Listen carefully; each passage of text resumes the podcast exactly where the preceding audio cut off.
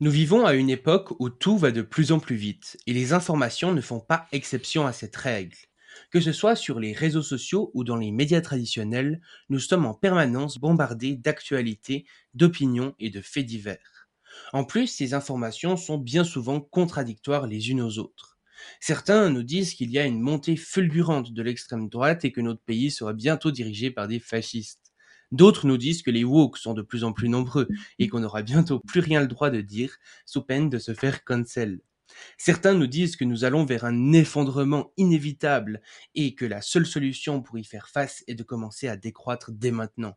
D'autres nous disent que le progrès humain et la technologie qui découle de la croissance économique vont nous sauver. Certains nous disent qu'un changement radical de système est nécessaire et que la seule solution pour y arriver est la révolution sanglante du peuple. D'autres nous disent que le système actuel n'est pas si mal et qu'il suffira de quelques réformes pour régler les problèmes. Bref, notre monde devient de plus en plus complexe et distinguer le vrai du faux est aujourd'hui quasiment impossible. Mais nous avons de la chance, parce que face à ce capharnaüm médiatique, il y a des gens qui ont pris le temps de longuement réfléchir à tous ces sujets. Et du coup, moi, ce que j'adore faire, c'est les interroger pour comprendre quelles sont les conclusions qu'ils ont tirées de leur périple intellectuel. Ces gens, vous en connaissez peut-être deux ou trois. Vous savez, c'est le genre de personnes qui sont capables de prendre du recul sur ce qu'elles voient, qui n'ont aucun problème à remettre en question leurs croyances dès qu'elles ont accès à de nouvelles informations, et qui en plus de ça, parlent avec nuance et ne prétendent pas détenir la vérité. Eh ben aujourd'hui, j'ai réussi à capturer un de ces rares spécimens et c'est pourquoi je suis super content de vous proposer cet entretien avec Noé Jacomet.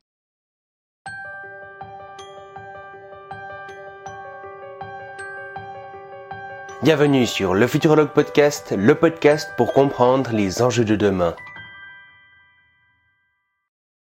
Salut Noé et bienvenue sur le podcast. Salut. Alors ce que je te propose c'est qu'on commence par une petite question. Qui es-tu? Je te laisse un petit peu te présenter, ton parcours, etc.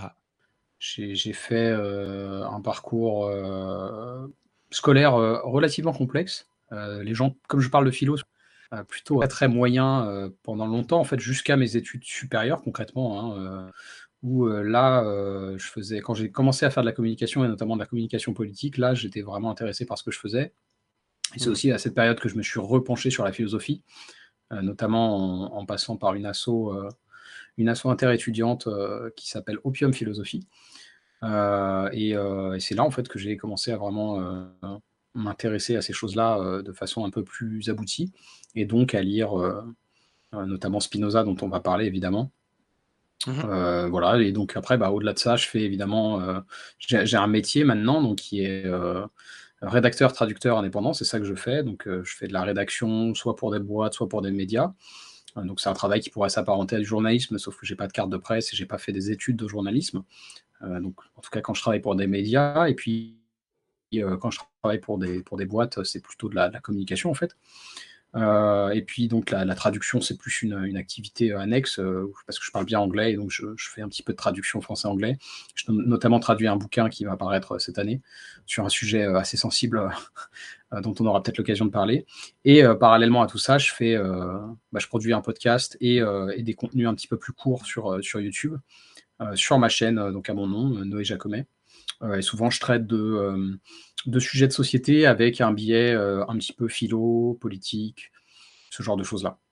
Mmh et si tu devais décrire ta chaîne YouTube et ton podcast, tu dirais ben, qu'est-ce que tu aimerais en fait, qu'est-ce qu'est-ce que tu as envie d'apporter au monde à travers ta chaîne YouTube et ton podcast par exemple?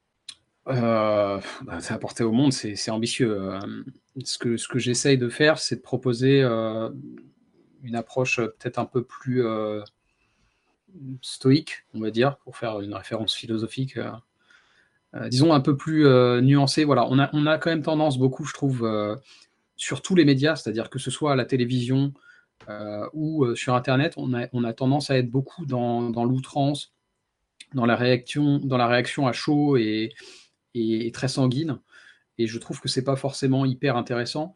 Et ça ne veut pas dire que moi aussi, hein, je ressens ces choses-là. Ce n'est pas, un reproche quand je dis ça. Moi aussi, je peux être parfois en colère. Moi aussi, je peux être un peu nerveux. Simplement, je, trouve que ce n'est pas une bonne, euh, une bonne façon d'appréhender les sujets complexes qui sont euh, ceux qu'on traite à la télévision et sur Internet quand on parle de politique et de société. Et donc j'essaie de proposer quelque chose d'un peu différent, quelque chose d'un peu nuancé. ça ne veut pas dire que je n'ai pas mes propres biais, je les ai. mais, voilà, j'essaie de, faire preuve autant que faire se peut d'une forme d'objectivité et d'une forme de, oui, de nuance, c'est ça. C'est ça que j'ai envie d'apporter à travers ma chaîne. Mmh et puis justement, alors qu'est-ce que tu penses du, paysage médiatique actuel, on va dire? Que ça soit plutôt sur internet, plutôt à la télé etc. et notamment justement de on voit quand même qu'il y a beaucoup de virulence aujourd'hui. qu'est-ce que tu penses de tout ça? Si on voit qu'il y a de plus en plus mmh. de sarcasme, d'ironie etc. quel est ton avis là-dessus? Euh, ouais, alors bah, il y, a plusieurs choses. Euh, la, télé, moi, je l'ai pas. Ça fait des années que j'ai pas de télé, donc je la regarde très très peu. Ce que je vois de la télé, c'est des choses qu'en fait qui sont retransmises sur sur Internet. Euh, j'aurais du mal, franchement, à parler de télévision parce que je, je la connais pas assez pour avoir quelque chose d'intéressant à dire, je pense. Voilà, comme tout le monde, je vois, je vois des extraits de certaines émissions. J'ai pas forcément envie de leur faire de la, de la pub, donc je vais pas les nommer, mais oui, on voit beaucoup d'outrance à la télévision et ça n'échappe pas à Internet. Après, il y a aussi des choses super, hein. je ne veux pas cracher sur la télé, il y a des choses très bien à la télévision, c'est pas ça le but, mais, euh, mais oui, il y, a, une forme de... Je ne sais pas si ça progresse, mais en tout cas, je remarque sur Internet aussi bien qu'à la télévision, certains formats qui vont avoir, comme tu dis, une tendance euh, au sarcasme et à l'ironie. Et c'est vrai que je trouve que c'est... Euh, c'est très contre-productif en fait quand on parle de, sujets que ce soit politique ou, sociétaux, tout ça, ça, a des fondements qui sont philosophiques. Quand on parle de politique, c'est les raisonnements qui sous-tendent les conclusions politiques, c'est des raisonnements philosophiques. Même chose pour les questions de société. Et, faire du sarcasme pour moquer une position avec laquelle on est en désaccord, c'est marrant cinq minutes en fait. Mais je vois pas trop l'intérêt dans le sens où euh, finalement, on a tendance à se mettre dans un silo quand on fait ça. C'est-à-dire, en fait, on va, on va que rire avec des gens qui sont déjà de notre avis, euh, en se mmh. moquant de, l'altérité, en se moquant de, des gens qui sont en désaccord. Euh, et, tout le monde est coupable de ça. Hein. C'est pas spécialement la droite ou la gauche. Euh, il y, a des gens de gauche qui se moquent comme ça des gens de droite. Il y a des gens de droite qui font la même chose. Je trouve que c'est pas, ça n'a pas d'intérêt si ce n'est de, ricaner. et ricaner, c'est bien un temps, mais ça ne suffit pas. Et, je trouve que, euh, et peut-être que je me trompe, mais j'ai le sentiment qu'on a de plus en plus de mal à, arriver à trouver des terrains d'entente au sein de la société, en tout cas française. Euh, mais je pense que ça se généralise un peu en Occident parce qu'il y a quand même aussi beaucoup de polarisation. Euh, on l'a vu notamment aux États-Unis depuis en gros la période Trump, euh, euh, et, ça, se, ça, ça, se poursuit sous Biden. Hein, c'est pas une question de Trump n'était qu'un symptôme pour moi. Mais voilà, je trouve que les, les, camps politiques sont très polarisés et ils ont de plus en plus de mal à trouver des terrains d'entente, à trouver des, terrains, des, compromis. Et c'est vrai que ça me paraît pas très sain. Et moi, je pense qu'on peut arriver à discuter euh, avec des gens avec qui on n'est pas d'accord. c'est pas parce qu'on a un désaccord politique que que l'autre est forcément un con ou un, imbécile ou, une mauvaise personne. Euh, mais, en tout cas, si on veut arriver à trouver des compromis et des terrains d'entente, c'est pas en passant par l'ironie et par le sarcasme qu'on va, qu'on va y parvenir. Quoi. En tout cas, c'est mon, c'est mon avis. Mmh et puis, euh, du coup, tu considérerais par exemple un peu l'ironie et le sarcasme euh, comme une forme de virulence? De virulence, je, ne sais pas. Oui, dans une certaine mesure, ça dépend en fait. c'est disons qu'en fait, ce qui, ce qui est euh, ce qui est néfaste pour moi, c'est pas tant le fait que ce soit euh, euh, virulent. ce qui est néfaste, c'est qu'en fait, c'est tu as raison, c'est-à-dire c'est une forme d'agression en fait. Quand on fait de l'ironie sur des sujets politiques, quand un, droitard va moquer les gauchos ou quand un gaucho va moquer les droitards, effectivement, il y a une forme d'agression qui fait que il n'y a pas de débat en fait. Tu vois, si, si, tu, mmh. si tu te moques de, de ton, de ton, j'allais dire ton opposant, c'est même pas le, moi je vois pas forcément l'opposition politique de cette manière-là, mais en tout cas si tu, si tu ironises sur les positions de ton adversaire, finalement tu ne donnes pas d'argument en fait. C'est ça le problème pour moi. C'est que souvent, très souvent, l'ironie et le sarcasme remplacent les arguments. Tu vois, il y a mmh plein de bonnes raisons de dire que un tel, je vais même pas prendre parti, moi je suis plutôt de gauche, mais au-delà des, des questions de parti, il y a plein de bonnes raisons et de bons arguments qu'on peut donner pour dire que telle position politique euh, est critiquable. Et l'ironie n'est pas un argument, en fait. C'est ça, moi, qui me pose problème. C'est pas tant le fait que ce soit Mmh. virulent, même si ça l'est un petit peu. Le problème, c'est surtout qu'en fait, l'ironie n'est pas un argument. Et que très souvent, dans les contenus politiques que je vois, euh, que ce soit à la télévision avec des émissions comme Quotidien, euh, ou sur Internet avec des gens, bon, je vais en nommer, mais voilà, des, des gens de droite comme Papacito, par exemple, ou bien des gens de gauche comme Usul, ils vont énormément ironiser. Et, et en fait, c'est pas un argument. Tu convaincras personne. Mmh Euh, et donc, c'est ça que je trouve regrettable. Et puis, euh, on, on- on voit euh, émerger justement pour ceux qui ne connaîtraient pas forcément le terme, un- un- enfin tu pourras peut-être l'expliquer toi-même, mais en gros, qu'est-ce que tu penses, disons, du wokisme de manière générale? Est-ce que tu trouves que c'est un terme approprié? Est-ce que toi-même tu te définirais comme étant un woke? Et puis, euh, peut-être donne juste une petite définition pour ceux qui ne connaîtraient pas le terme avant, mais, euh, mais ouais, qu'est-ce que tu penses de tout ça? Euh, je pense que le. le- Qu'est-ce que c'est que le wokisme déjà? Je dis wokisme parce que c'est le thème consacré, et même aux États-Unis, on parle de wokism. Euh, c'est, c'est- effectivement, c'est un terme qui est importé de la langue anglaise parce que c'est un terme qui est importé, enfin, c'est une, une idéologie, on va dire, qui est importée, euh, si tant est qu'elle existe et qu'elle soit uniforme, euh, qui est importée des États-Unis. Euh, l'idée, donc derrière woke, ça veut dire éveillé, en gros. C'est, ça que ça veut dire. C'est, lié, au champ, lexical de l'éveil par rapport au sommeil. Euh, et, aux États-Unis, ça a émergé, je, pense, euh, en parallèle de mouvements qui sont, je ne sais même pas si on pourrait dire décoloniaux, parce qu'ils ont, en plus, c'est ça qui est très, bizarre, le contexte français sur ces questions-là, qui sont des, questions liées aux, tensions ethniques. aux- enfin, le contexte français est complètement différent du contexte américain, donc pour moi, ça n'a pas forcément de sens, mais je comprends qu'on ait besoin de mots un peu fourre-tout. euh, pour, pour parler de ça. Après, moi, moi je me définirais pas comme ça. Je suis même pas convaincu que ce soit, vrai, que ce soit vraiment existant euh, en, en France. Enfin, dans une certaine mesure, il y a des choses qui peuvent s'en rapprocher, mais c'est c'est très. euh, je me méfie un peu de ce terme-là parce que c'est très flou. Euh, Il y a des choses qui, qui ont été corrélées, on va dire, au mouvement woke qui m'inquiètent. Mhm. Euh, par exemple, le fait qu'on on- on veuille euh, annuler cancel, on parle souvent de cancel culture. Effectivement, ça, c'est des choses qu'on a vues dans les pays anglo-saxons. C'est-à-dire que quand il, y allait, quand il y avait, par exemple, euh, je me souviens que je crois que c'était euh, au Royaume-Uni, il devait y avoir une, une conférence de Steve Bannon. Je sais plus où c'était, je me demande si c'était pas à Oxford. Euh, donc Steve Bannon, pour ceux qui ne se souviennent pas, c'était l'un des conseillers principaux et l'un des artisans principaux de la victoire de, Trump euh, euh, en 2016. Euh, et donc Steve Bannon avait, été invité à parler, je crois, à Oxford. Et, il y avait eu tout un tas de, d'élèves et de, jeunes gens qui étaient en désaccord complet avec ces idées, ce qui est mon cas aussi, mais qui, au-delà de ça, considéraient qu'il était de leur devoir de l'empêcher de venir s'exprimer. Euh, et donc c'est ça qu'on appelle cancel culture, et c'est quelque chose avec lequel moi je suis fondamentalement en désaccord. C'est-à-dire que je pense qu'il y a très très peu de cas, il y en a, hein, mais je pense qu'il y a très très peu de cas qui justifient qu'on, qu'on, Mhm. qu'on- comment dire, qu'on, qu'on interdise à quelqu'un de s'exprimer. Mais ouais, après, j'ai pas grand chose de pertinent à dire sur le wokisme parce que c'est un terme qui est. euh, si tu veux, c'est toujours le problème avec ces termes fourre-tout, c'est que différentes personnes vont mettre différentes choses derrière. Et, euh, et moi, moi n'ayant pas fait euh, suffisamment de recherche sur ce que c'est que le wokisme, euh, j'ai pas grand chose de- de- de- d'intéressant à dire là-dessus. Il, y a des- il y a des choses qui peuvent être sans doute pertinentes euh, philosophiquement, politiquement, derrière des mouvements qui s'apparenteraient au wokisme, et d'autres Mhm. qui me paraissent moins, euh, moins intéressantes. Mais voilà, j'ai pas grand chose de plus à dire là-dessus. quoi. Mhm.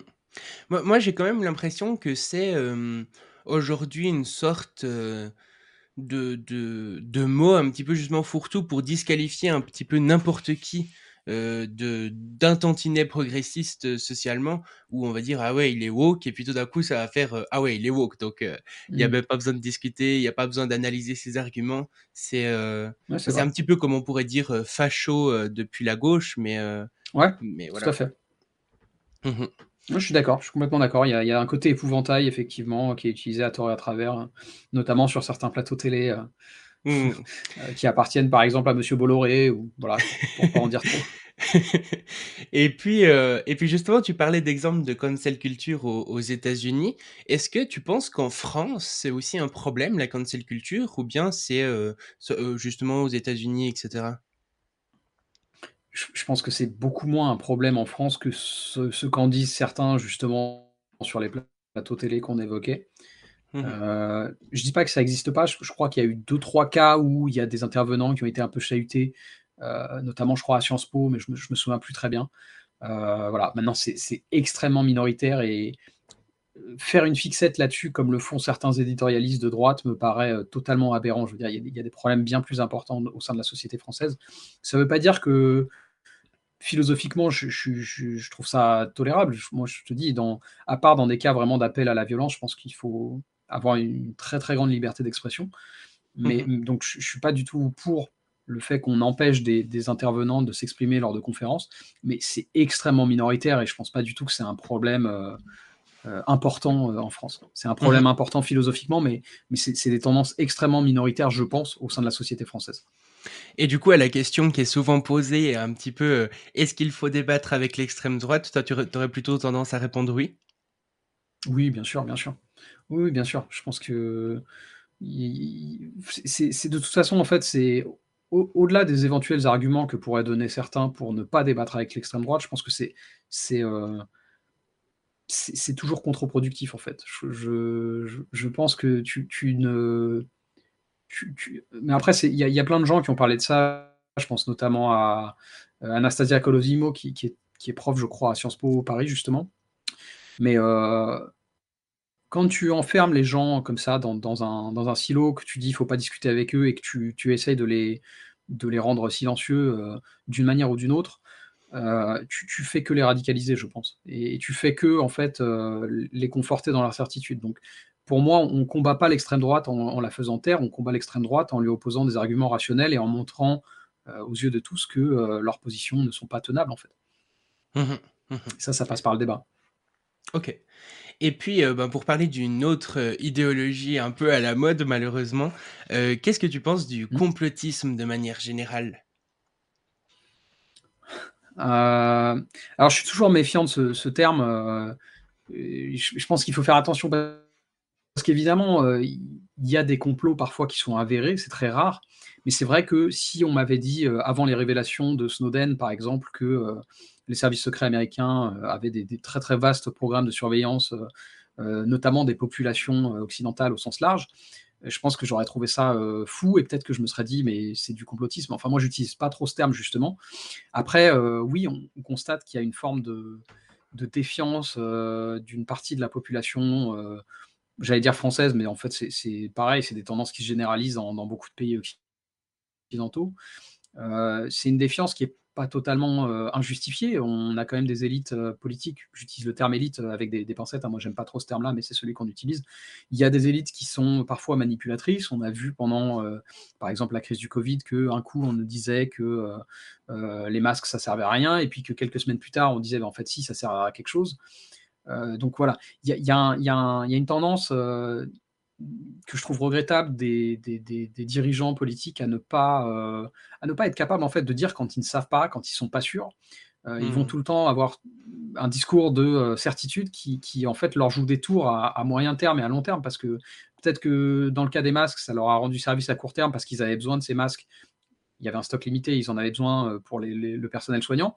Mais moi, je pense qu'il vaut mieux traiter en fait ta population comme des adultes et leur dire bah écoutez, on a arrêté de produire des masques en France, donc on a un stock limité, euh, parce que ça fait des années qu'on n'en produit plus et qu'on fait importer ça, euh, je crois, de Chine en l'occurrence.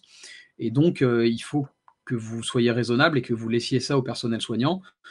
si vous êtes confiné chez vous, a priori, vous n'aurez pas spécialement besoin de masques, si ce n'est pour aller faire des courses, donc n'en achetez pas. Enfin, tu vois, je pense qu'il vaut toujours mieux traiter en fait tes citoyens comme des adultes plutôt que de les prendre pour mmh. des crétins. Euh, parce qu'en plus, ça se retourne contre toi à long terme. Je veux dire, ils, se sont décrédibilisés avec cette histoire. Donc après, au-delà de ça, il y a aussi un autre problème qui est celui que tu désignais en filigrane, c'est que il y a des gens qui sont dans une paranoïa complètement euh, délirante euh, et qui vont se mettre à croire des trucs mais farfelus au possible et en fait à, ne plus faire la distinction entre des voix qui sont raisonnables dans la critique du discours gouvernemental et des voix qui ne le sont absolument pas.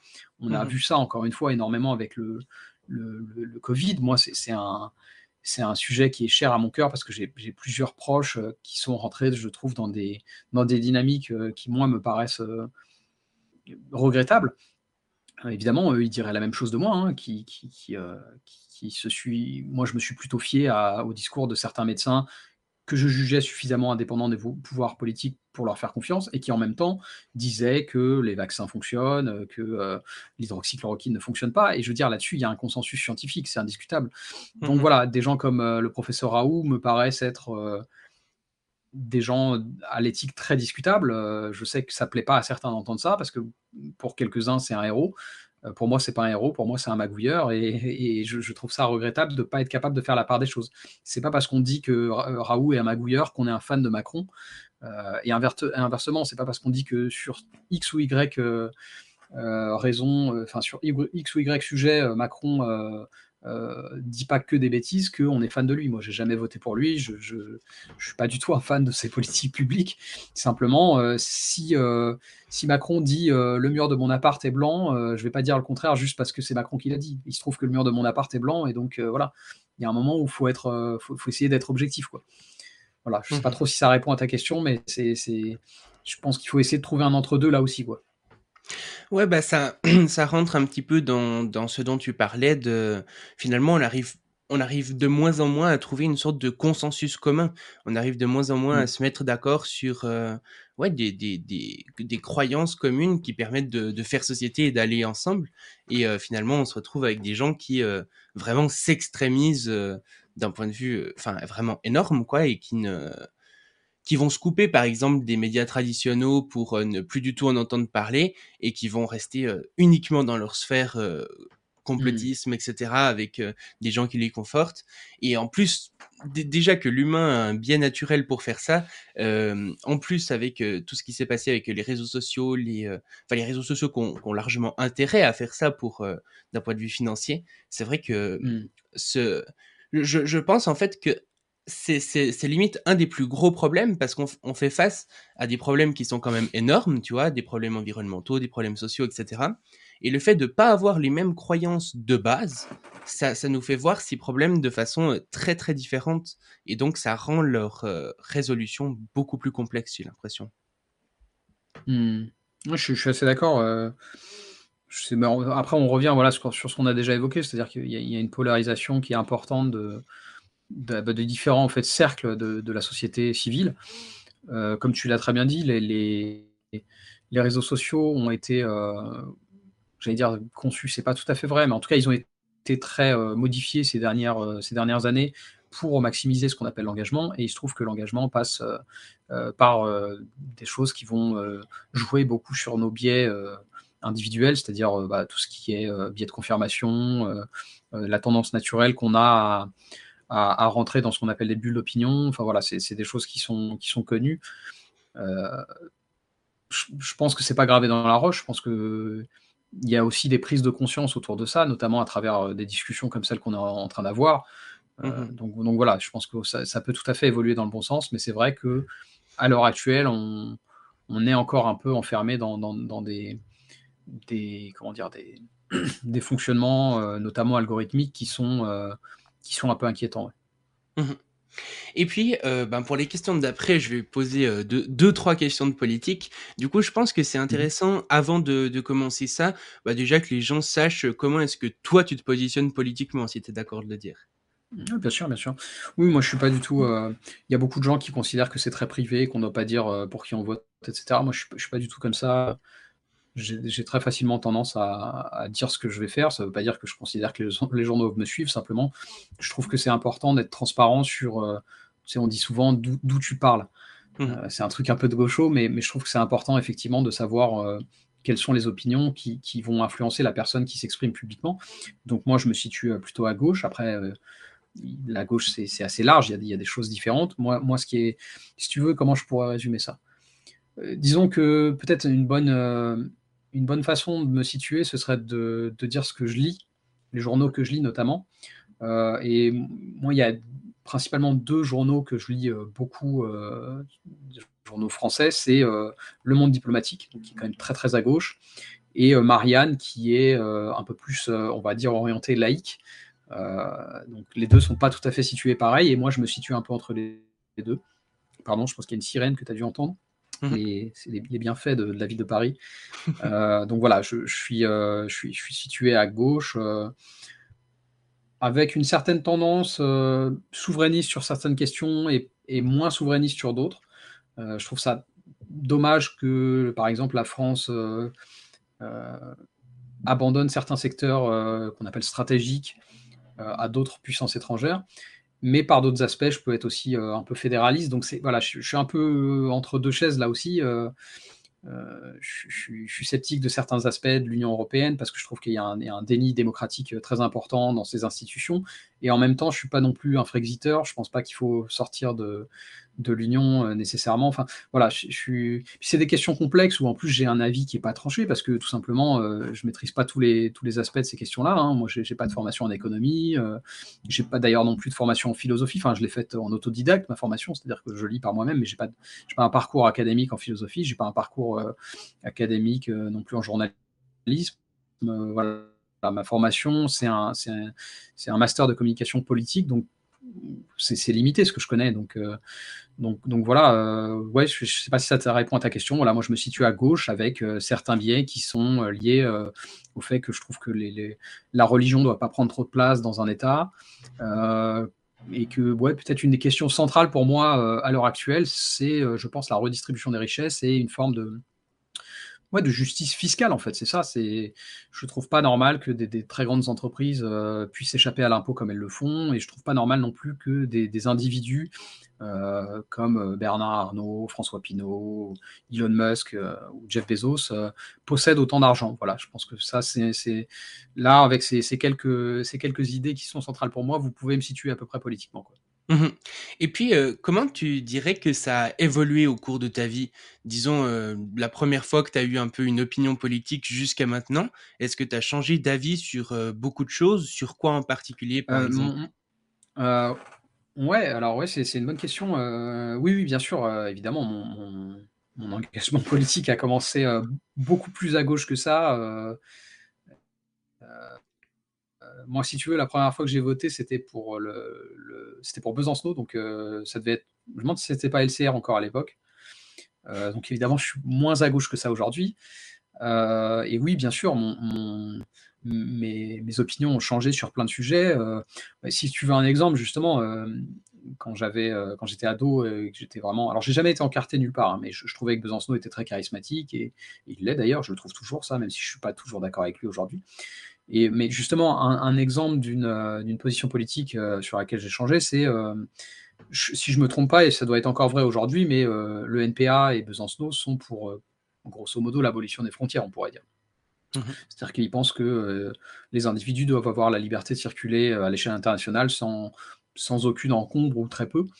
et moi, c'est pas quelque chose que je, que je pense aujourd'hui. Je pense que, que malheureusement, il faut, il faut mettre en place un certain nombre de, barrières euh, euh, parce que en fait, c'est un, débat très complexe, mais euh, mon opinion, c'est qu'en fait, les flux migratoires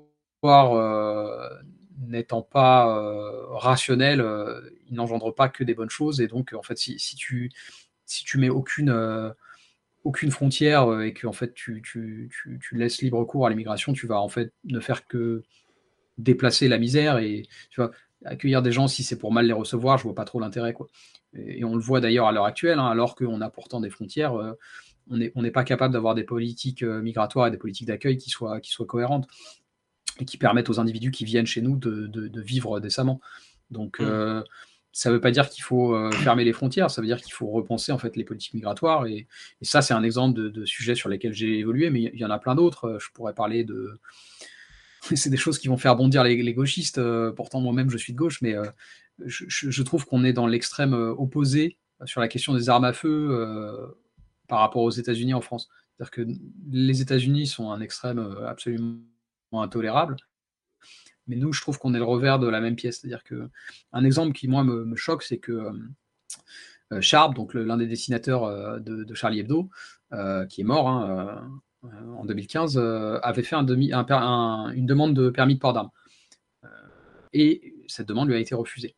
Ben ça, pour moi, c'est pas normal quand tu es dans la situation, ça ne veut pas dire que tout le monde doit pouvoir s'armer comme, il veut, hein, c'est pas du tout ça que je dis. Simplement, quand tu es dans la situation de quelqu'un comme Sharp, c'est-à-dire quand tu es menacé régulièrement, qu'il y a des fatwas qui pèsent sur toi et que potentiellement tu peux te faire zigouiller, ce qui peut arriver par des terroristes, je trouve pas ça normal qu'on te refuse un permis de port d'armes.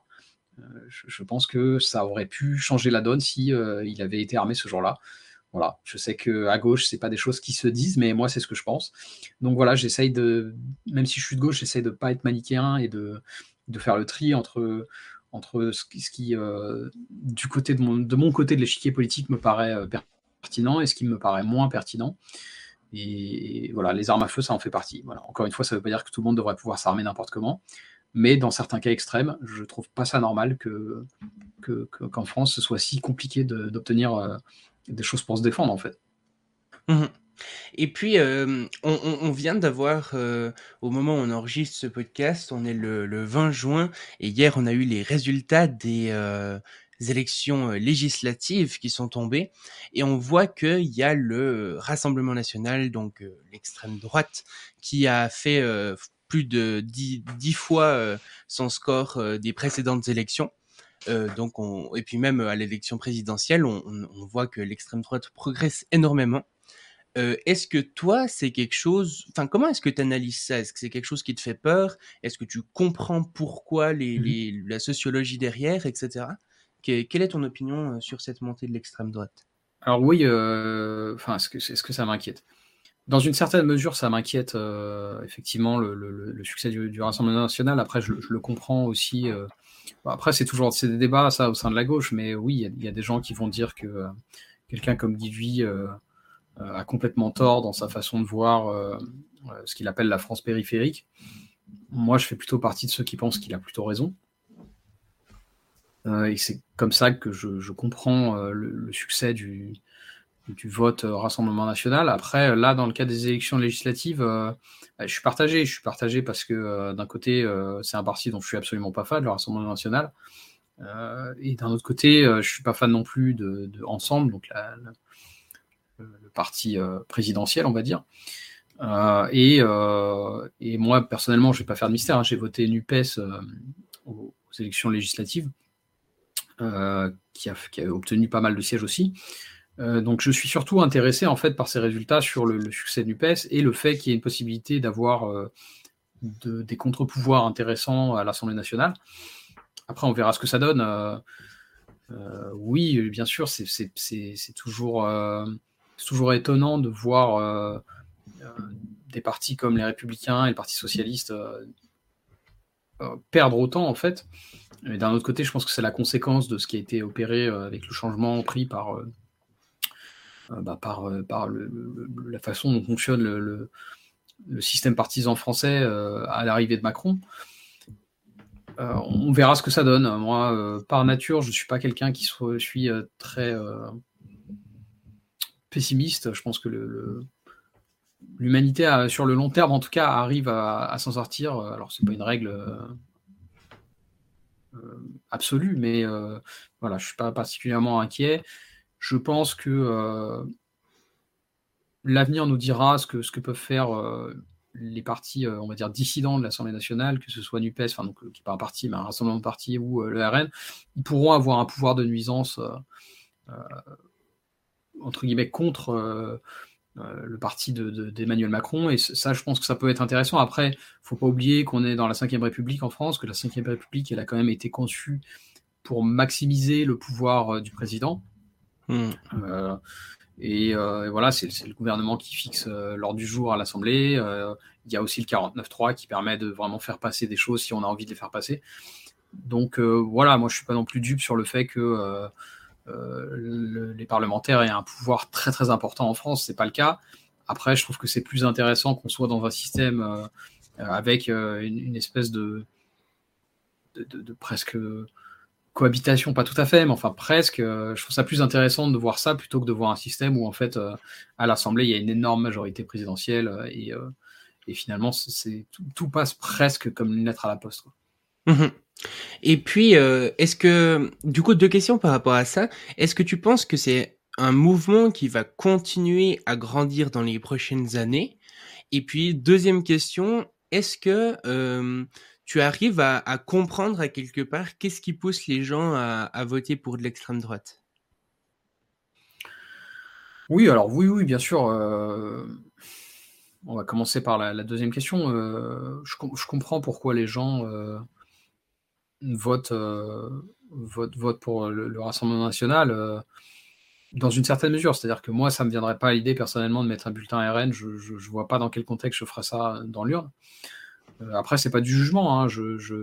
Chacun a ses opinions, mais ce que je comprends en fait, en tout cas, et ce, qui, me paraît, euh, le, côté inquiétant justement, c'est pas tant que les gens votent RN pour moi, c'est surtout que dans beaucoup de cas, ils le font par. Euh, bah, on en revient en fait à ce qu'on évoquait plus tôt, c'est-à-dire la, défiance qu'ils ont vis-à-vis de ce qu'ils perçoivent comme les élites politiques.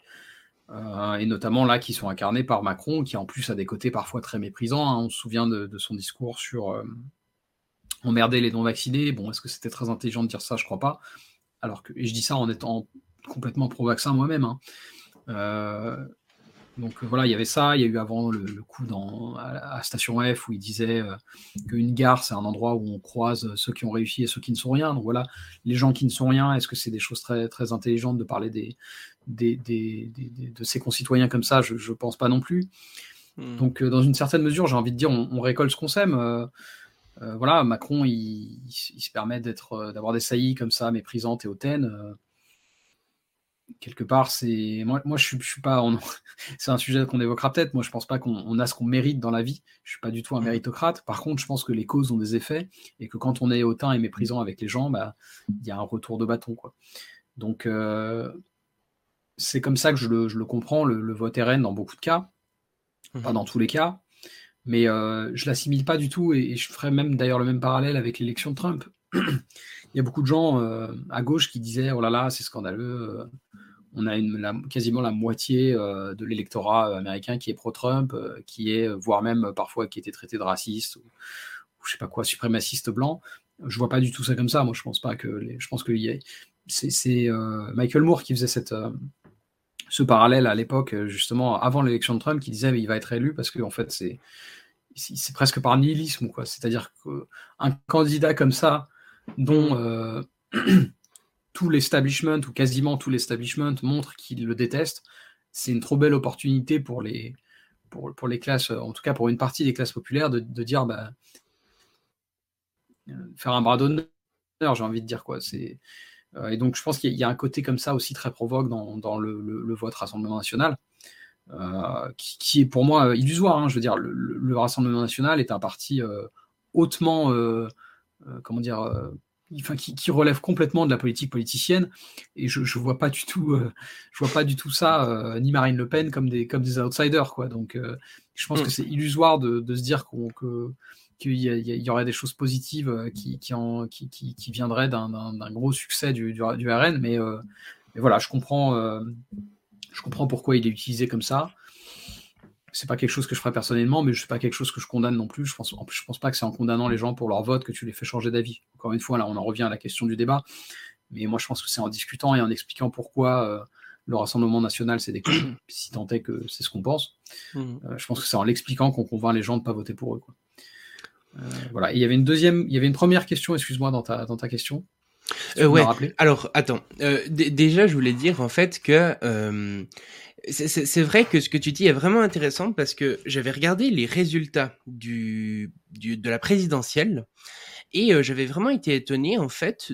On en a assez peu parlé sur les médias et sur YouTube de manière générale, mais en fait du nombre de gens qui ont voté Marine Le Pen pour faire barrage à Macron et je, regardais ces résultats et en fait le, pourcentage de personnes qui ont voté pour faire barrage à Macron est plus grand que le, pourcentage de personnes qui ont voté pour faire barrage à Le Pen.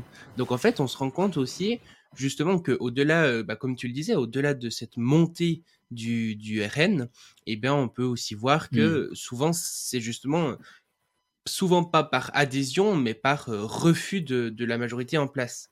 Mais du coup, il y a une question qui vient quand même avec ça, c'est pourquoi les, les, gens qui refusent la majorité en place ont plutôt tendance à aller vers euh, l'extrême droite que vers euh, la gauche, et quelque part, par exemple.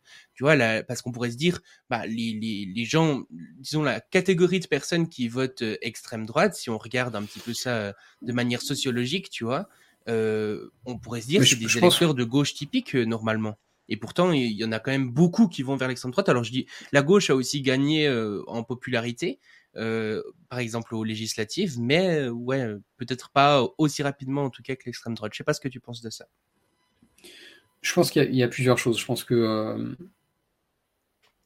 par rapport à, l'électorat, c'est-à-dire aux, catégories socio-professionnelles des gens qui vont voter pour le RN, effectivement, on constate qu'il y a une partie de l'électorat traditionnel de la gauche qui s'est déportée vers, vers le Rassemblement national. je pense que ça a plusieurs causes.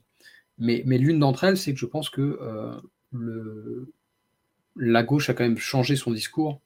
Euh, beaucoup de gens diraient ces dernières années, mais en fait, ça fait, ça fait 40 ans que la gauche évolue. Euh, depuis le tournant qui a été pris pendant les années 80, c'est pas du tout quelque chose de, récent.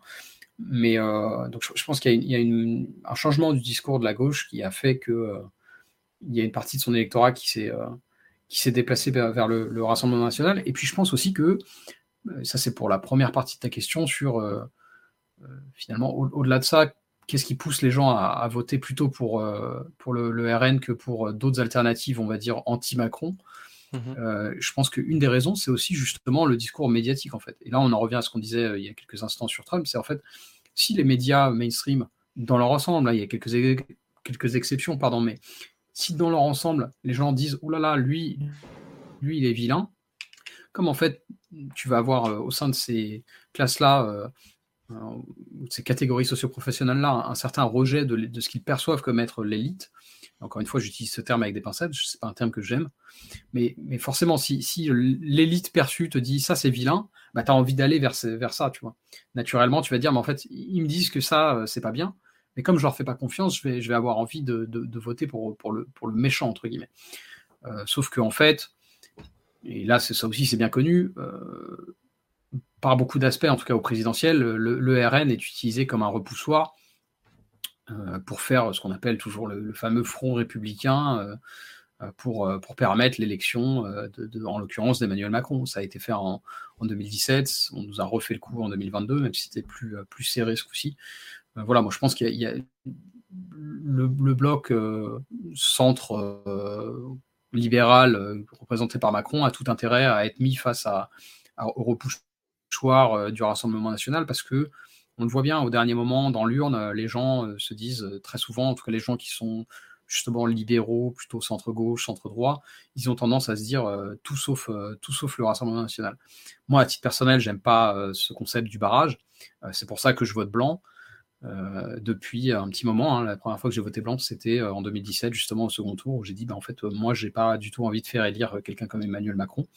J'ai pas non plus envie de participer à une éventuelle élection de Marine Le Pen, donc, donc je ne choisirai pas en fait. Mais là, c'est tout un autre sujet.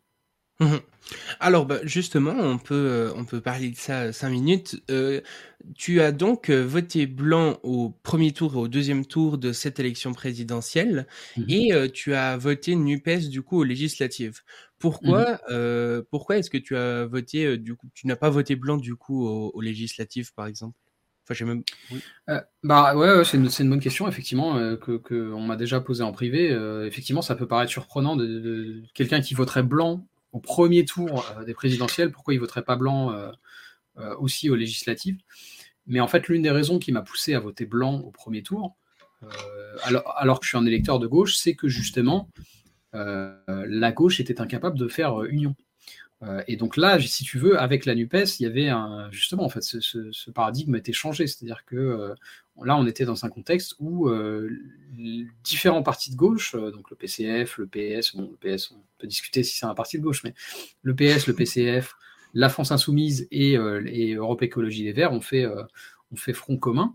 Et ça, ça justifiait, de mon point de vue en tout cas, que je, me salisse les mains, si on peut dire, et que je leur donne mon, vote, même si je suis pas toujours d'accord avec euh, plein, plein de. Tu vois, je, je, blaguais sur le PS parce que j'ai pas vraiment envie de voter sur le PS. Et d'ailleurs, j'ai un ami qui hésitait à voter NUPES, qui, euh, mais dans sa circonscription, c'était un, un, candidat Parti Socialiste qui, était, euh, qui représentait la NUPES, et il a dit ça, je peux pas, tu vois. Hmm. Et, je peux le comprendre parce que par certains aspects, quand on est de gauche, beaucoup de gens considèrent que le, le PS a un peu trahi. Euh, et voilà, ça, se, défend comme position. Donc, euh, donc voilà, mais pour faire court, la raison pour laquelle j'ai voté NUPES ce coup-ci, alors que j'ai voté blanc au premier tour des présidentielles, c'est parce que là, les, différents leaders de gauche ont réussi quand même à mettre un tout petit peu leurs égaux de côté pour faire front commun, et je trouvais que ça, ça, justifiait une petite récompense, si on peut mhm. dire comme ça. Excellent. Et euh, du coup, pourquoi, euh, pourquoi est-ce que tu as voté blanc au, présidentiel? Quelle est la stratégie derrière le vote blanc? Oui, bah, alors tu connais déjà, parce qu'on en a déjà un peu parlé en privé, mais oui, moi, mon idée, si tu veux. Alors, il y a plusieurs raisons qui font que j'ai voté blanc au premier tour. la, la, première, on vient de l'évoquer, c'est le fait que que, je trouvais ça pas, pas bien, en fait, que la gauche soit incapable de s'unir et qu'on ait 4, euh, 5 euh, candidatures de gauche. Euh, tu vois, le fait qu'on ait deux partis trotskistes, il y a un moment où il faut arrêter de déconner. tu vois, c'est juste une dispersion des voix qui a, qui, a, aucun sens. Alors, certains me diront, oui, ils sont pas d'accord entre eux, entre, entre Nathalie Arthaud et, Philippe Poutou, ils sont pas toujours d'accord. Certes, mais enfin, ça reste deux partis d'extrême gauche trotskiste. Quoi. Euh, donc mm. voilà, le, fait que les gens aient tant d'ego qui soient incapables de faire front commun, c'est un, premier motif pour moi de dire bah, en fait, vous n'aurez pas mon vote, puisque vous voulez jouer comme ça, moi je ne vous donnerai pas mon vote et je voterai blanc. Et, puis après, il y a effectivement un calcul qui est ce que tu sous-entendais dans ta question, qui est que je, trouve que le, vote blanc est un potentiel outil démocratique qui est euh, trop souvent méprisé. Euh, et dont j'aimerais qu'il soit valorisé. Et donc, après, on peut discuter de ça. Hein. Il, y a, des gens qui ne sont pas du tout d'accord avec moi. J'avais parlé avec le streamer euh, Calivision, par exemple, donc Lisandre, qui disait Mais en fait, si tu veux que le vote blanc soit reconnu, tu aurais plus intérêt à voter pour quelqu'un qui, dit qu'il veut faire reconnaître le vote blanc. Ça peut mhm. s'envisager. Moi, mon calcul personnel, c'est de dire en fait, plus on sera nombreux à voter blanc régulièrement et à faire monter le vote blanc, plus les médias vont être euh, fatalement obligés d'en parler, en fait. Et donc, plus on va lui donner un crédit d'abord médiatique, ce qui, en fait, à terme, pourrait. Euh, lui donner, euh, enfin disons, donner l'idée à des, parlementaires, par exemple, de dire, mais en fait, peut-être qu'on devrait arrêter de ne de, de, pas prendre ça au sérieux et euh, donner un vrai poids au vote blanc. Et, là-dessus, j'ajoute qu'il y a quand même une évolution positive, puisque on dit tout le temps, oui, le vote blanc n'est pas pris en compte. Le vote blanc n'est pas pris en compte dans les suffrages exprimés, mais il est quand même décompté séparément des votes nuls, ce qui n'était pas le cas il y a quelques années encore. Hein. je crois que ça date de 2014. Donc il y a une évolution, alors que certains jugent négatif, que moi personnellement je juge positif, parce que je considère qu'un vote blanc et un vote nul, c'est pas tout à fait la même chose. Euh, et donc, euh, donc voilà, c'est mon pari personnel, il est discutable, mais euh, je, considère que c'est une bonne option pour faire progresser le vote blanc et potentiellement le faire devenir un outil démocratique, c'est de voter blanc, justement. Mmh ouais, bah, c'est une, une vision assez intéressante. Moi, j'aurais plutôt tendance, euh, du coup, à rejoindre la vision un peu de Calivision, dans le sens que mmh je suis pour, euh, pour une reconnaissance du vote blanc, mais j'ai l'impression que voter blanc, c'est pas la stratégie la plus efficace ou la plus euh, rapide pour, pour le faire advenir, quoi. Mais ça, c'est vrai que c'est, bah, c'est, c'est, je veux dire, il y a rien qui, qui me permet de démontrer ça, quoi, évidemment. Et, non, et puis surtout, si tu veux, il y a, y a, un autre souci, c'est que souvent, dans les candidats qui, vont, qui disent euh, je veux valoriser le vote blanc, ils, font aussi passer ça avec euh, le vote obligatoire, très souvent. Euh, et mhm. ça, moi, je ne suis pas du tout. Excuse-moi, il y a encore une sirène qui passe. Moi, je ne suis pas du tout en faveur du vote obligatoire. Je pense que le. Je pense c'est important d'aller voter, hein, et je le fais depuis, depuis des années, mais je ne pense pas qu'il faut rendre ça obligatoire. je trouve ça très bien, même les gens qui disent alors l'abstentionnisme, c'est tout un autre sujet, mais parmi parmi les abstentionnistes, il y a des gens qui disent bah, en fait, moi, je ne me suis pas intéressé à ça, finalement, je ne suis pas légitime à aller donner mon opinion. Bah, ça, c'est quelque chose que je respecte. J'ai beaucoup de respect pour les gens qui, font finalement cette preuve d'humilité, qui disent mais attendez, moi, je ne me, suis pas suffisamment penché sur les questions politiques pour que mon avis politique soit euh, pertinent, et donc j'ai pas envie d'aller voter. Euh, donc pour cette raison-là, je pense que je suis pas du tout pour le vote obligatoire, et puis pour d'autres raisons, mais, voilà. Euh, donc, je pense qu'il ne faut pas oublier ça non plus. Ok, ouais, effectivement, c'est c'est intéressant. J'y avais pas pensé comme ça. Et euh, bah, si euh, les gens s'intéressent de creuser un petit peu le sujet et tout, tu as quand même fait euh, pas mal de vidéos sur le vote blanc et sur les, autres sujets qu'on a traités aussi. Donc, en tout cas, si les mmh gens veulent creuser un petit peu tout ça, allez voir la chaîne YouTube de Noé Jacomet. Et d'ailleurs, sur ta chaîne YouTube, il y a eu quelque chose quand même d'assez drôle où tu as eu un débat avec Victor Ferry, du coup, par vidéo interposée sur le thème de la méritocratie. Et du coup, bah, je te mmh propose qu'on parle de ça. Euh, j'ai quelques questions là-dessus. Euh, la première, c'est déjà, ben, est-ce que toi, tu considères qu'aujourd'hui, on vit dans une mmh. méritocratie? Euh, Non, pas du tout. Non, non, mais je, considère que la... c'est une chimère pour moi, la méritocratie. Mais au même titre que plein d'autres choses, hein, je veux dire, l'égalité, c'est une chimère, c'est inatteignable, la liberté, c'est une chimère. Euh, et donc, non, non, la méritocratie, ça ne, ça ne peut pas marcher en principe. Euh, donc, euh, si, si, en théorie ça marche pas, je vois pas pourquoi ça marcherait en pratique. Et donc, non, non, on, ne vit pas du tout en méritocratie. Par contre, on vit dans un modèle qui se croit méritocratique. et c'est là tout le problème.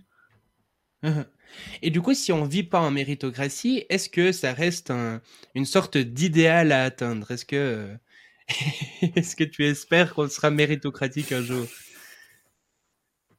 Ben, C'est-à-dire, là, on pourrait discuter d'un point de vue théorique, mais, euh, mais non, moi, a priori, je pense qu'il faut, je, faut, il faut autre chose. Je pense qu'il faut des mécanismes euh, étatiques euh, qui, qui, compensent en fait les, inégalités de la, de la nature on, ne naît pas égaux.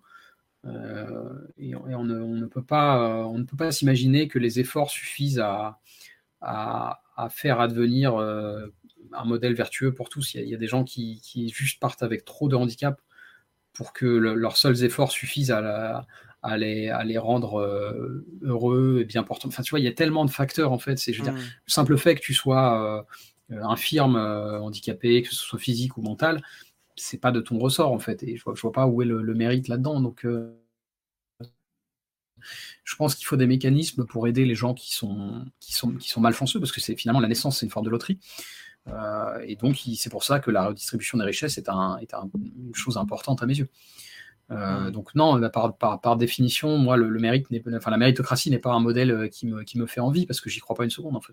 Mmh bah, moi, j'avais été assez étonné justement parce que sur le site de l'Élysée, ils ont donc il y a la fameuse, je sais pas comment on appelle ça, mais le, les trois mots liberté, égalité, attends, liberté, fraternité, mmh égalité. Euh, je, je connais pas très bien parce que je suis suisse, donc euh, on va me pardonner, j'espère. Euh, mais, euh, mais, justement mmh. sur ce même site, c'était ils ont remplacé liberté, tous, égalité toute seule par égalité des chances. Donc ça donnait un truc du genre liberté, fraternité, égalité des chances. Et j'avais été assez impressionné de ça parce que ouais, du coup ça montre quand même. Enfin, l'égalité des chances, c'est typiquement un concept assez méritocratique, je pense. En fait, j'ai l'impression, tu vois, par exemple, avec cette égalité des chances, c'est quelque chose qui pourrait être assez bien en soi. Mais le problème, c'est, euh, imaginons que euh, il y a, euh, par exemple, 10% de personnes qui, à la fin dans le système, pourront gagner un milliard, et puis toutes les autres qui seront à 2 euros par jour. Et eh ben, même s'il y a une égalité des chances, et puis que c'est les 10% meilleurs qui gagneront les 1 mmh milliard, bah, il y a quand même 90% des, des personnes qui, qui, souffrent à quelque part, tu vois, qui n'ont pas assez d'argent. Des bah après, ça rejoint ce que je disais plus tôt, c'est-à-dire que la méritocratie, la liberté, l'égalité, tout ça, c'est des chimères pour moi. C'est pas, c'est pas raisonnable d'imaginer qu'on va y parvenir. Donc après, euh, l'égalité des chances, qu'est-ce qu'on met derrière En fait, c'est toujours. Euh, je te dis, moi personnellement, je suis, je suis pour qu'il y ait des mécanismes. Euh, de redistribution qui permettent d'aider euh, ceux qui en ont besoin, tout simplement. Euh, je n'ai pas grand chose de plus à dire là-dessus. C'est des débats euh, politiques qu'il faut, sur lesquels il faut s'accorder au sein de la société. en principe, je suis pour l'égalité. Maintenant, je sais bien que c'est quelque chose vers lequel, vers c'est une chose vers laquelle on peut tendre sans jamais l'atteindre. Mmh. Même chose pour la liberté. Mmh. Et euh, bah, j'invite du coup les gens à qui ça, le débat s'intéresse vraiment de, de pour voir les arguments des, des deux camps euh, à aller écouter la série de vidéos que tu as fait avec Victor Ferry qui est vraiment euh, super intéressante à, à ce niveau-là. D'ailleurs, tu attends toujours la réponse. On espère qu'il répondra un jour euh, à ta dernière vidéo. Ce serait vraiment chouette parce que je trouve que les arguments en tout cas en vaillent la peine. Et pour parler du coup d'un peu d'autre chose, il me semble qu'une fois, quand on avait discuté en message privé, tu m'avais dit que toi, tu n'étais pas spécialement révolutionnaire. Mmh du coup, est-ce que tu pourrais développer un petit peu ça? Oui, oui, bah parce qu'après, ça, c'est un paradigme, disons, c'est une dichotomie qui est chère à la gauche, c'est toujours les réformistes et les révolutionnaires. Moi, je, moi, je suis pas, je suis quelqu'un qui n'aime pas la violence, tout simplement. Donc, je pense, je pense, que si on peut transformer la société sans passer par des épisodes de violence, il faut essayer de privilégier cette voie-là. Mhm. Euh, voilà, est-ce que la, révolution, c'est une mauvaise chose?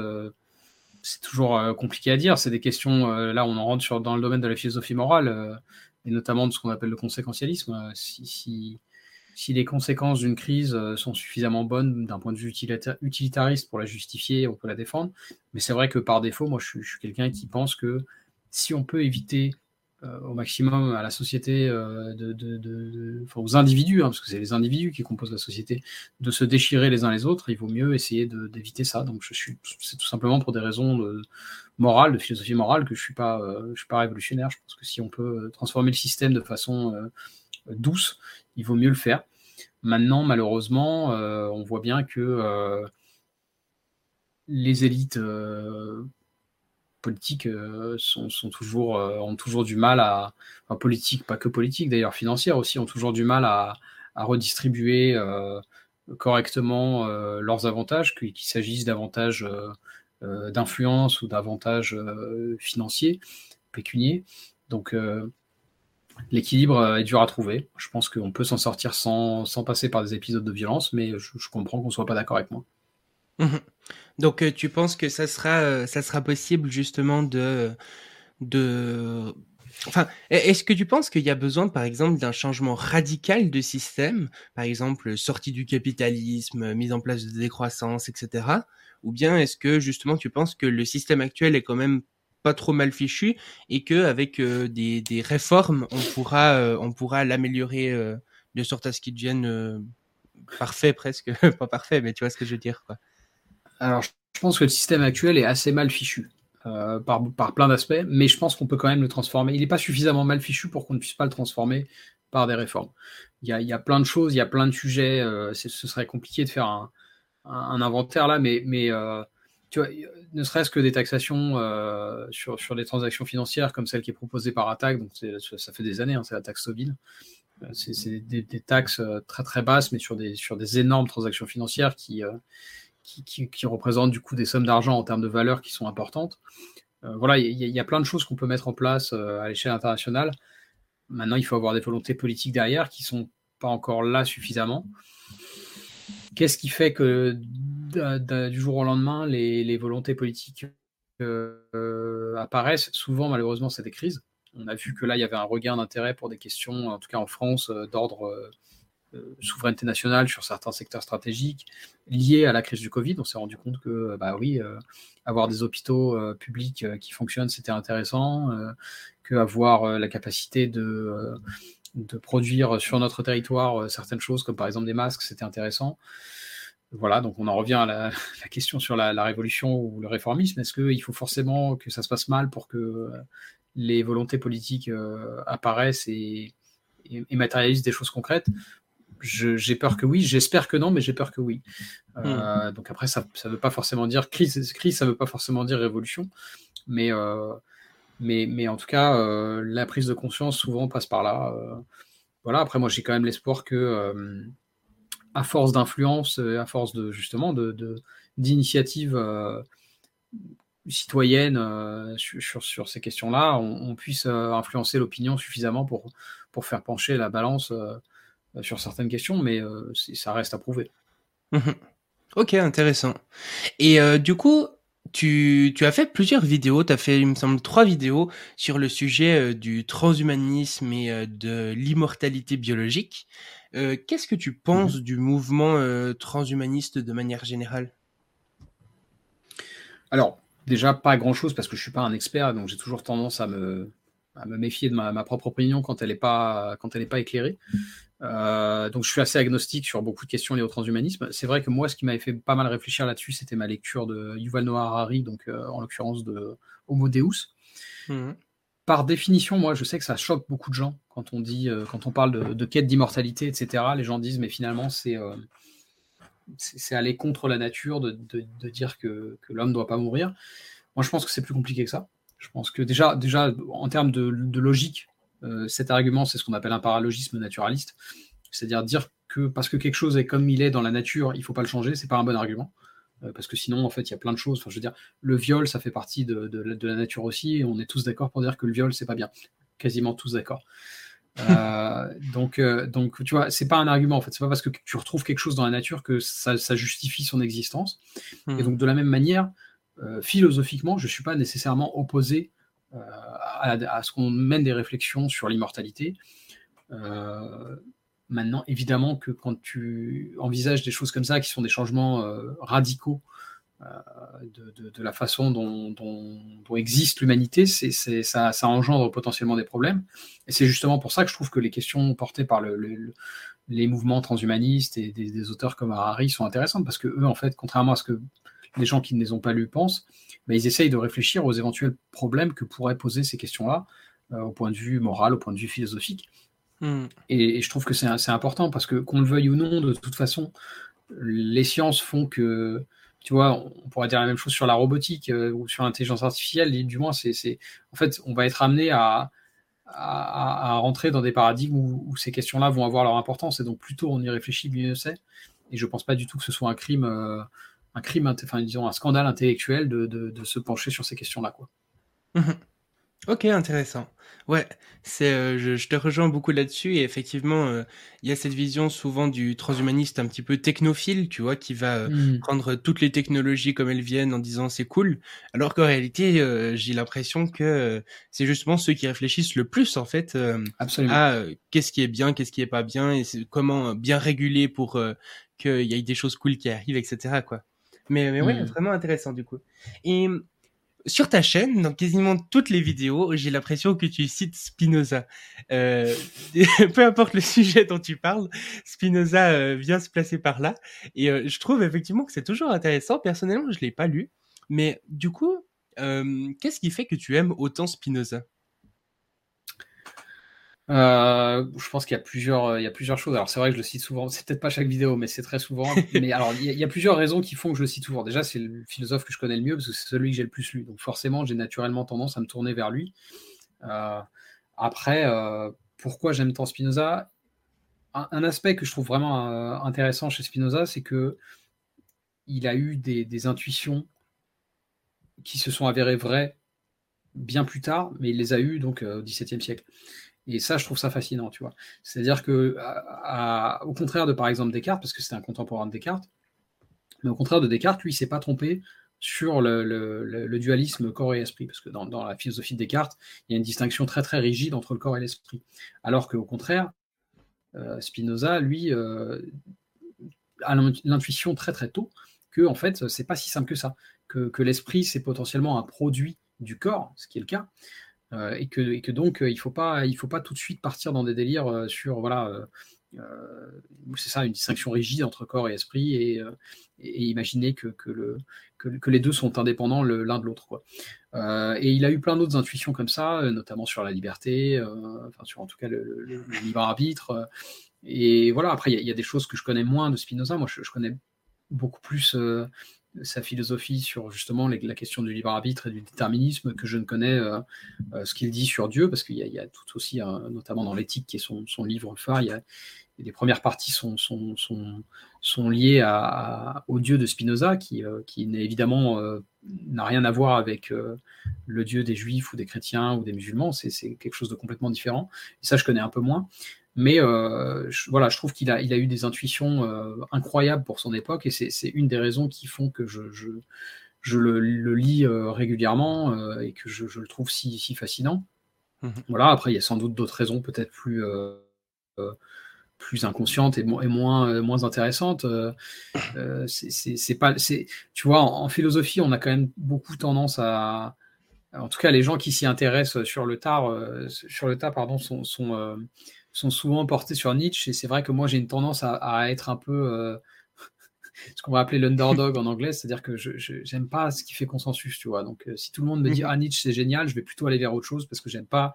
Euh, peut-être j'ai peut-être un esprit de contradiction, je sais pas.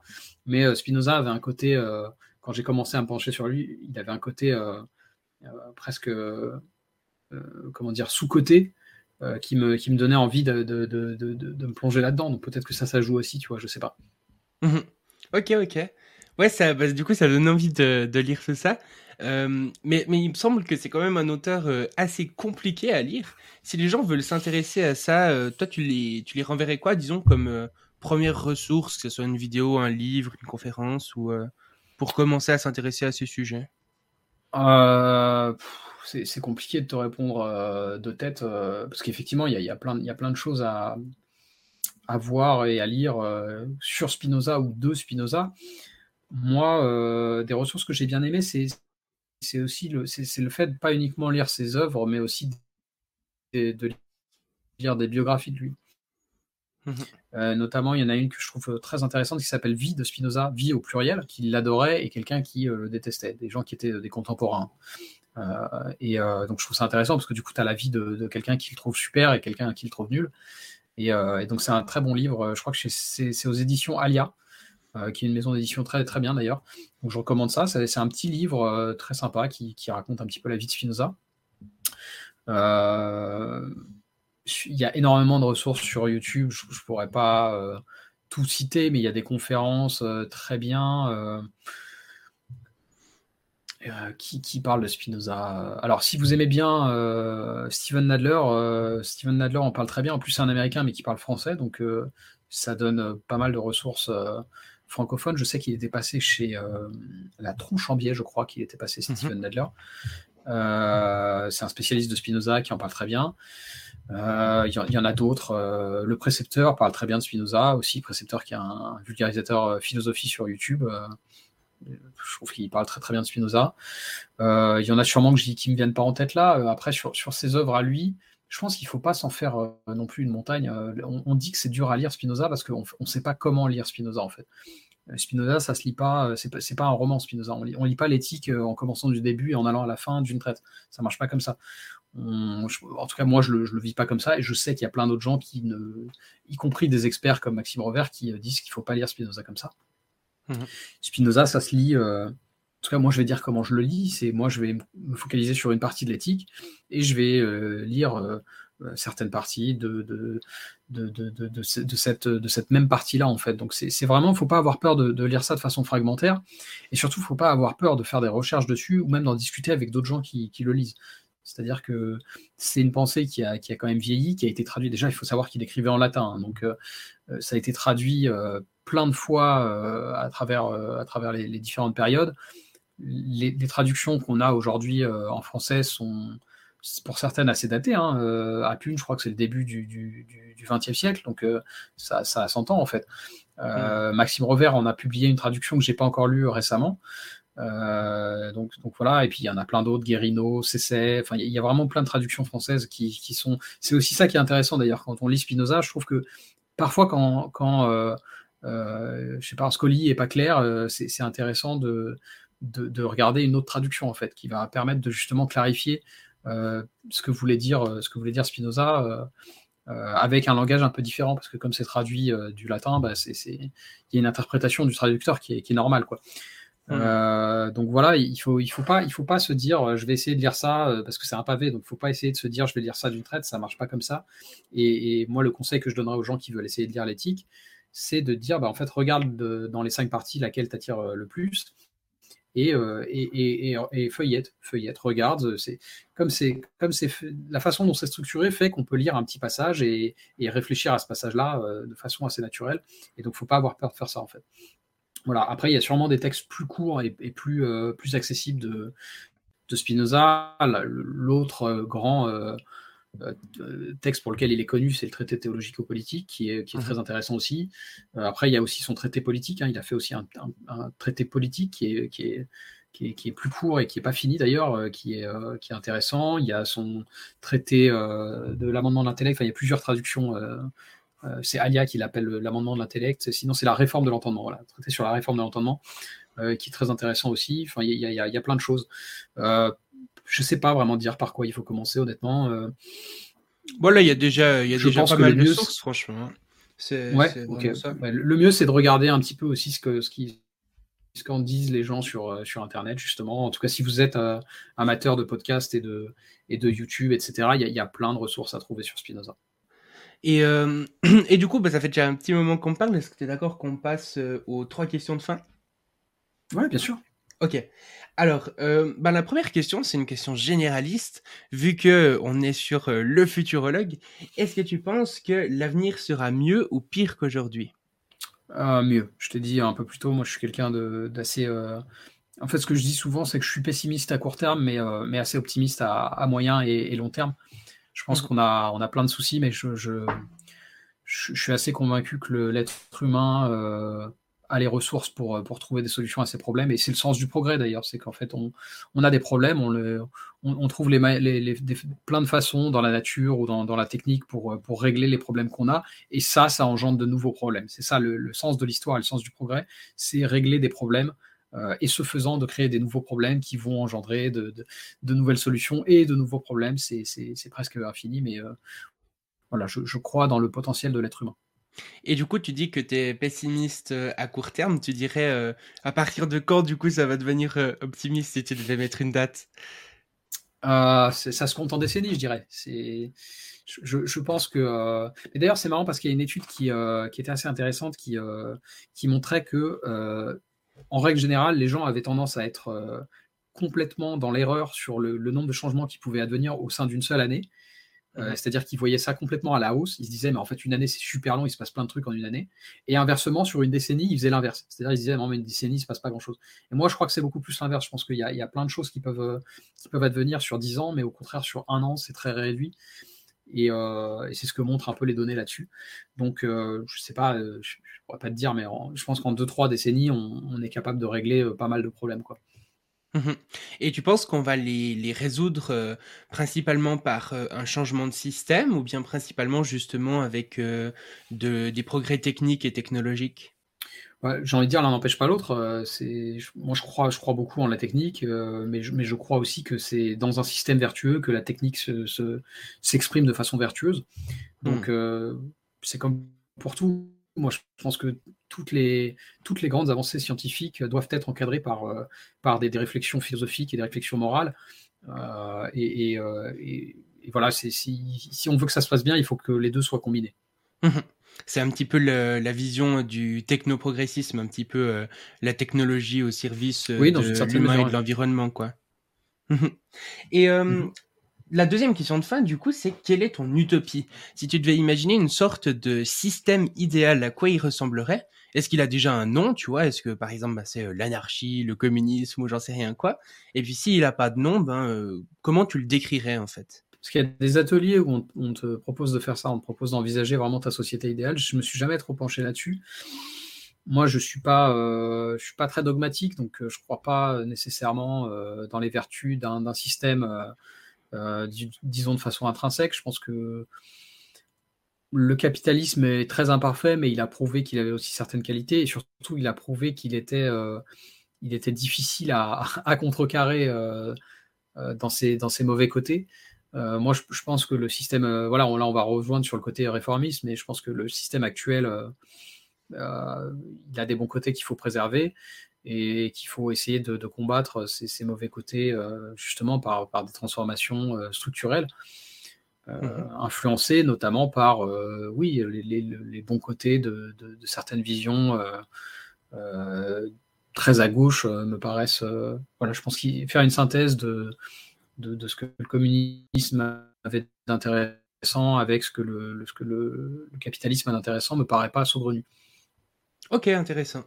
Ouais, euh, ok, ok, marrant. Et euh, la dernière question de fin, du coup, c'est si tu étais sur une sorte de grand podium, une grande scène, et puis que tu avais l'humanité entière face à toi, et que tu devais leur passer un message à l'humanité entière en une, deux minutes, qu'est-ce qu'est-ce que tu lui dirais? Euh, C'est pas évident comme, comme question. si j'avais un message à faire passer à l'humanité.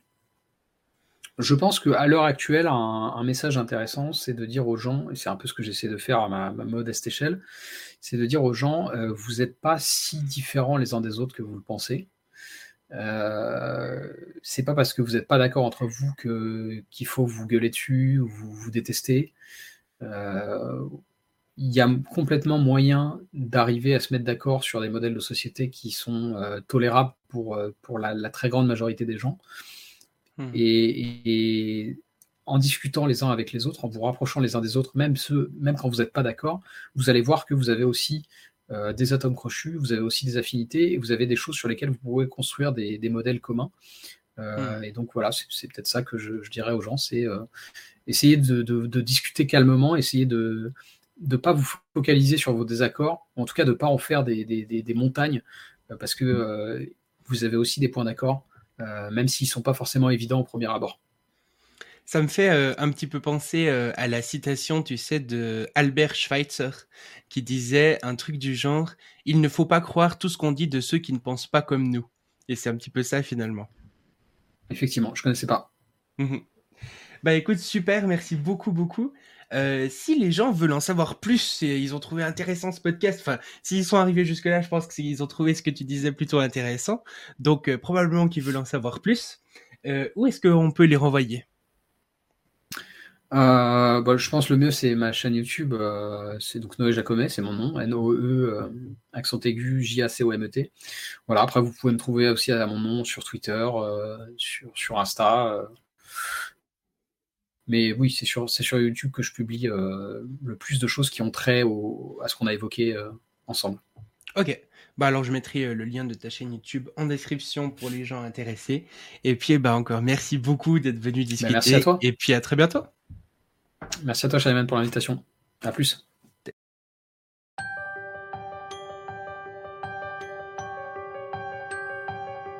Merci d'avoir écouté le Futurologue Podcast, le podcast pour comprendre les enjeux de demain.